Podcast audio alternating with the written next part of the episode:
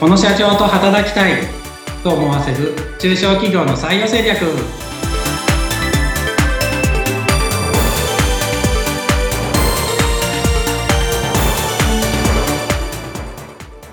採用定着士で社会保険労務士の梅田です。ご一緒するのは水野由紀です。梅田さん今回もよろしくお願いします。よろしくお願いしますさて、えー、前回までですね、こう働きたいと思える会社になるためには、やっぱりその組織づくり、会社の仕組みを作るというのがとても大切っていう話を伺ってきましたが、今回もそのことに関するテーマで、関連するテーマでお話しいただけるということで、今日はどんなお話になりますか？えっ、ー、と、今日は、えっ、ー、と、売れる仕組み作りと、まあ、その、売った商品を、えっ、と、顧客に提供するえー、サービス提供の仕組み作りっていうことを話したいなと思います。はい。売れる仕組み作りというともう会社にとっては売れるっていうのは嬉しい悲鳴ですけれども。はい。これは売れば売るほどいいと素人的には思ってしまうんですが、そうではないんですか？いや、まあ、あの、なんですかね、会社の経営的には売れば売るほどもちろんいいと思います。うん、当然もちろんいいんですけど、まあ売り上げも上がるし、うん、まあ会社も向かってるはずなので、うん、売れれば売れるほど。はい。ただ、えー、っと、今、売れば売るほど、結局、前回話した離職理由みたいのはどんどん増えていく傾向にはあるかなと思ってるので、そこがきついかなと思ってます。もう売れば売るほど離職理由が増えていく。え辞める人が増えていく傾向にある。はい、うん。やっぱり忙しくなるからっていうことですか？そうですね。忙しくなるからですね。うん、まあ、結局前回、えっと、離職って賃金の話と、まあ、拘束時間が長いから、要は休みが少ないとか、有給取れないとか、残業時間が増える。あと、コミュニケーションが取れないからって3つが基本的にあるんですよっていう話したと思うんですけど、ええ、まあ、要は物が売れて忙しくなると、うん、まあ、拘束時間は増える傾向にはあるじゃないですか。残業してこなしてねとか、有給なるべく取らないでね、回らなくなっちゃうからとか、あの、休日出勤してねとかには、まあ、やりやすいですし、まあそういう忙しい職場って結局、まあ、まあ今ちょうど忘年会シーズンですけど、まあ忘年会やる時間取れなかったりと。えなんですかね、ワンオンワンをやる仕組み作りとか大事ですよって話もしたんですけど、そんなこと業務が忙しくてやってらんないよってなったりとかしていくんで、結局コミュニケーションも厳しくなっていく傾向にあると思うんですよね。うん、そうすると人が辞める方向にどんどんベクトルとしては向かっていくかなと思うので、うん、やっぱ売れば売るほど、まあ何もしなければですけどね、売れば売るほど何もしなければ、離職者はどんどん増えていくんだろうなって思います。社員の方に結構負担がじゃあかかっていくっていうのはなんとなくね、確かに理解はできるとこなんですが、とはいえ、儲かっていくわけですから、バランスが難しいですよね。まあですね、もう儲かっていく、まあ、うん、まあね、確実に利益の出る商品を売るっていうのは前提ですけど、ええ、利益出ない商品売ってもしょうがないんで。まあ、うん。あのー、まあ、適正な利益が取れる商品で売り上げを上げていくっていうことは前提とかありますけど、まあ、それができれば結局、ね、人を採用してもできますし、まあ、人材育成してってこともできますし、まあ、設備投資して、なんか、仕事を楽にしてってこともできるんで、まあ、そういうことにお金をしっかり回していって、うん、まあ、働きやすい環境づくりっていうのを整えていくっていう必要はありますね。うん、ただ、この、急にこう、業績が良くなったりとか、こう、急に売れ出したりするときっていうのは、なかなかこう、経営者の方っていうのも、手が回らないっていうことは、あるんじゃないですか？そうですね。あのーうん、ありますね。牛乳でちゃうとありますね。うん。あ予期、予期してなくて売れちゃった場合は多分そうなっちゃいますね。そうすると、社員の方にぐっと負担がかかっていきますよね。負担がかかりますね。うん、もう、なんで、まあ、予期してなかった場合は、まあ、うん、しょうがないにはしょうがないですけど、うん、あのなんですかね、本当に今予期しなくて売れちゃうことも多分あると思うんで、うん、あの、たまたま誰かが SNS でピッて、なんかね、そこの商品上げて、たまたまバズるとか、ね、あの、阪神の岡田監督がどこかの飴を舐めたら、急にその飴が腕8とか。ええ、もうあんなの不可抗力に、不可抗力に近いんで、それで売れちゃうっていうのはまあ予期できないことなので、うん、あの、それはちょっとね、あの、経営的にそれをどうこうしていくってちょっと難しいところあると思うんですけど、うんうん、ただ売り上げが増えるのを事前にこう予想できる場合のケースの方が基本的には多いはずなんですよ。あの、考えて経営やってるはずなんで。ええ、あのこれを売って売り上げ伸ばそうっていうのを事業計画で通帳を立て、はい、あのその計画にのっとって売り上げを上げていくっていう会社とか、まあ、事業計画までしっかり立てていなくても、社長の頭の中でその辺を、えー、頭の中でえてやってらっしゃる社長が多いと思うんで、えまあそういう神風みたいなやつ、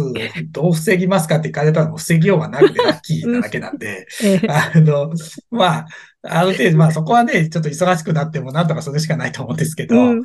あの、計画的に売り上げ上げていくとか、そういう部分に関してはやっぱ対処できるなっていうのはありますね。で、そこを対処してない会社が本当に多いなとは、なんか、いろんな会社の話聞いてています。そうなんですね。えっ、ー、と、もう計画しているにもかかわらず、追いついていかないっていうことですか？あそうですね。売り上げを上げるもそうだし、うん、うん、まあ、他のどころかに視点を出すとかでもそうですけど、うん、まあ、最初から計画してたらある程度、それに乗っ取って、こう、組織を考えて作っていけばいいのになとは思うんですけど、その辺を経験にやってないとか。うん、だちょっと話変わりますけど、うん、うんとそういった意味で言うと、今 M&A って非常に盛んなんですけど、ええ、あの、後継者がいなくて M&A って会社を売るみたいな話とかも、うん、まあそれも結局計画的に組織作ってないっていうか、後継者を計画的に育成してないって話なんで、で、自分は必ず引退するじゃないですか、いつか。はい。なんで、それに向けて、組織体制を、要は自分がいなくても回るように組織体制を時間をかけて作っていけばいいと思うんですけど、うん、まあ、一定の会社ができてないから今 M&A とかってすごく盛んになってるっていうところはあるんで、うん、まあ今話してて思ったんですけど、人って、やっぱその辺、計画的にほっとくとできないでしょうね、きっとで。あの、いや、売り上げ上げるって事前に決めといても、結局、意識してそういうことできないでしょうし、できない会社が多いですし、もう自分が引退する時期はいつか来るってなんとなく分かっていても、それに対応した組織を実績に作ろうとはしないので、っていう会社が多いので、うん、やっぱ苦手なんじゃないですかね、その辺が特に。こう、先を展望して、未来を展望して、今から動くっていうことは、確かにまあ他のことでも難しかったりしますもんね。なので、確かにあの、梅田さんおっしゃる通り、苦手な、皆さんが苦手な分野かもしれないんですが、でも、そうですね。ね、それしていかないと、会社が、ご存続していかないっていう。うん、まあ、そ、そうですね。まあ、うん、あの、未来に対する対処って、確かにあの、大変には大変なんですよね。うんうんうん、あの、まあ、要は、今ある課題を解決する方が楽なので、うん、まあ、将来出てくるであろう課題を、えー、っと、事前に察知して回避していくっていうのはもちろん大変なんですけど、うん、ただ、売り上げ上げるとか、そっちの方はそれをやってるんですよ、ほぼほぼ。うん、うん、はい、ええ。あのー、まあ、この、この商品、例えばこういう仕事が将来なくなるから、うん、とかこういう商品が将来売れなくなるから、うん、3年後とか5年後にはきっとここで売れなくなるから、今のうちに他の、うん、えー、品開発しようとか、他のスキル身につけようとか、うんうん、そういうのは結構できるんですよね。うん、ああだから興味のものだいぶ大きいかなっていうのはちょっと思ってて。うんで、売り上げ上げるってやっぱ経営者の興味をすごく引きやすいで、はい。だからそっちの未来予測というか、そっちの方の行動って起こしやすいと思うんですけど、うん、ええ、やっぱ組織づくりってあんま経営者興味ない部分、うん、興味、まあ人によりますけども、人によるんですけど、一般的には興味が薄い経営者が多いって、売り上げを上げると比べて。なんでやっぱそっちが、えー、と、後手後手になっちゃうのかなっていう感じはありますね。うん、でもこの、ね、前回、前々回ぐらいからの流れでずっと聞いてくると、どちらかというとこの組織づくり、会社のこう、基本をちゃんと作っておかないと、人も離れていってしまうし、そうすると今度、せっかくこう、売れるものがあっても作ることができないし、っていうこの悪い方に走っていってしまいそうですよね。あそうですね。もう完全にそっちになっちゃうと思います。うん、なので、まあ結局そこを意識してやってる会社が今後やっぱり企業経営うまくいくと思うんで、うん、だから、まあ前回の話の中で、まあ人がいっぱいこう、前々回かな人がいっぱいこう、何、えっと、転職しちゃった会社ってかわいそうみたいな話ってありましたけど、うんうん、あの、まあその辺意識してないとそうなっちゃうかなっていう感じですね。売れば売るほどそうなりやすいと思うんで。売上が上がれば上がるほど社員の方に負担がかかっていって、そうすると組織がしっかりしていないと、本当にあの、新しい人も入ってこないっていうことになるので。まあそうですね。そうするとやっぱり、まあ、ですよね。そうするとやっぱ組織作りっていうのと、うん、あとは、え前回か前々回にもありましたが、え育てていくっていうんですかね。会社もそうですし、人も育てていくっていうのが大事になりますよね。はい、それはすごく大事ですね。うん、あとはまあもう一つあるとしたら、うん、まあ要はいかに、こう、人を、人がやる部分を減らすか、みたいな。うん、IT、IT にやってもらうことをどんどん増やしてとか。だから工場とかだとも自動生産の仕組みを作るであるとか。はい、まあ飲食店とかで言うと、うん、なんか機械が配膳する仕組みとか、機械、まあなんかね、はい、あの自分で会計するようなのも今出てるじゃないですか、うん、チェーン店とかで。ありますね。カゴとか置くと料金出てきて、クレジットカード差し込むと支払い終わりみたいな。はい、うん、まあ、ポーンチェチェーン店とかでやってると思うんですけど。うん。まあ、そんな感じにしたら人を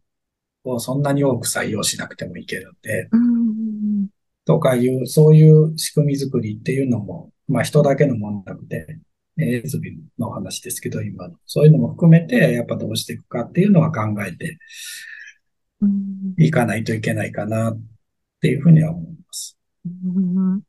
もちろん、こう、物が売れていくのはすごく、会社にとっては、経営者にとっては嬉しいことなんだけれども、その、売れるための仕組みというかもう受注したものですよね。そのサービスに対してちゃんとこなせるかどうかっていう会社の組織づくりも考えて一緒に考えないと継続が難しいっていうことですね。そうですね。うんまあ、そのあたりをね、なかなかこう同時に一人で経営者の方が考えていくっていうのは難しいかと思うんですが、そうしたえー、経営者の方にとっての相談相手っていうのも、社内に本当はいらっしゃるといいんでしょうけどね。まあそうですね。いれば、もちろん、で、まあ大企業って大体社内にいるんですよ。そういう人が何人も。うんうん、もちろん外部のコンサルさんもいらっしゃるでしょうけど。ええ。なんでできるんですけど、まあ中小企業体力的にそういう人を一人こう、会社で抱えてられるかっていうと、まあ会社の規模にもよりますけど、うんじゃ100人未満とかの会社だと、そのために一人それ専属で雇ってみたいのは厳しいと思うんで、うん、まあなかなかいないとこが多い。で、いないからその辺がうまくいかないっていうことにはなってるかなと思います。うん、そうですね。なかなか、えー、あっちとこっちっていうのが難しいっていう経営者の方は、ぜひ梅田さんにご相談をいただきまして、頼っていただければ100人力かと思いますが、すね、こうした、えー、ご相談のケースも今まではあるんですか？あそうですね。いろいろありますよ。今話したようなこととかも。うん、会社の組織づくり、それから、まあ、経営者の方が苦手とされている部門の、えサポートもしていただけるということで、興味のある方は、え梅田さんの会社のホームページをこちらをご覧いただければいいかなというふうに思います。ということで今回はこの売れる組織づくり、仕組みづくりとそれからそのサービスが業務がこなせるような仕組みづくり、このあたりが大事だよっていうお話いただきました。梅田さん今回もどうもありがとうございました。ありがとうございました。